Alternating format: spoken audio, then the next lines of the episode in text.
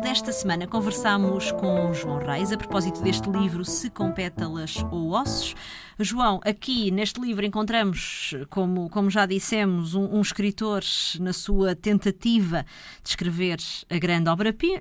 Obra Ele está numa residência literária em Seul, na, na Coreia do Sul. A namorada foi com ele, embora lá está, não pode entrar na residência, na residência uh, literária. O próprio João já passou por esta, por esta experiência, também já, já esteve noutros, noutros países asiáticos. Em que é que a Coreia do Sul, por exemplo, se distingue em relação ao Japão e outros, e outros países asiáticos por onde já passou, João?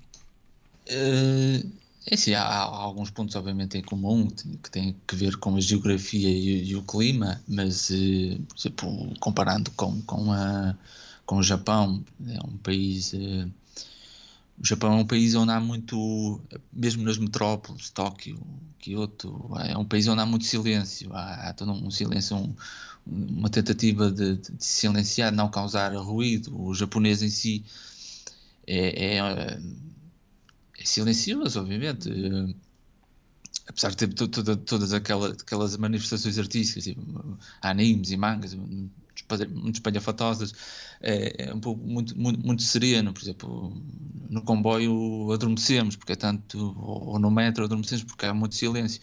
Uh, acho que, por exemplo, os coreanos são muito mais brilhantes. Os chineses também. Mas não será, uh, à toa, são... não será à toa que os sul-coreanos são conhecidos como os latinos, não é? Sim, da sim, região, não é? São muito. são mais. Uh, acalorados, digamos assim. Tem, uh, ao falar, são mais pouco como, como nós aqui no, no, sul da Europa, mais, mais brilhantes, e o, a conduzir também, o trânsito é muito mais caótico, por exemplo no Japão, que é muito mais, muito mais organizado.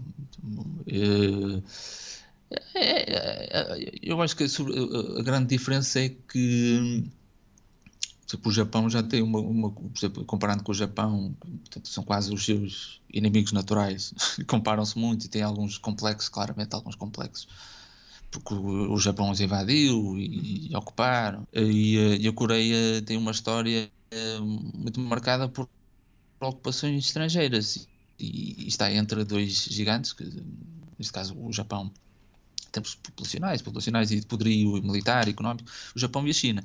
Portanto, uh, isso criou toda uma, uma psique própria uh, é, do sul-coreano. É curioso o, o, João falar uh, na China, no Japão e não falou da Coreia do Norte. Aliás, a Coreia do Norte também não, não aparece aqui neste livro e, e normalmente um, ehm, quando se fala uh, na Coreia do Sul nas notícias é sempre em relação à, à, Coreia do Norte e, portanto, temos a ideia que há sempre ali o medo, uma ameaça iminente de, de, de grande conflito ou de conflito grave entre, entre, as, duas, entre as duas Coreias. Curiosamente, curiosamente, neste livro não, não, não percepcionamos nada disso.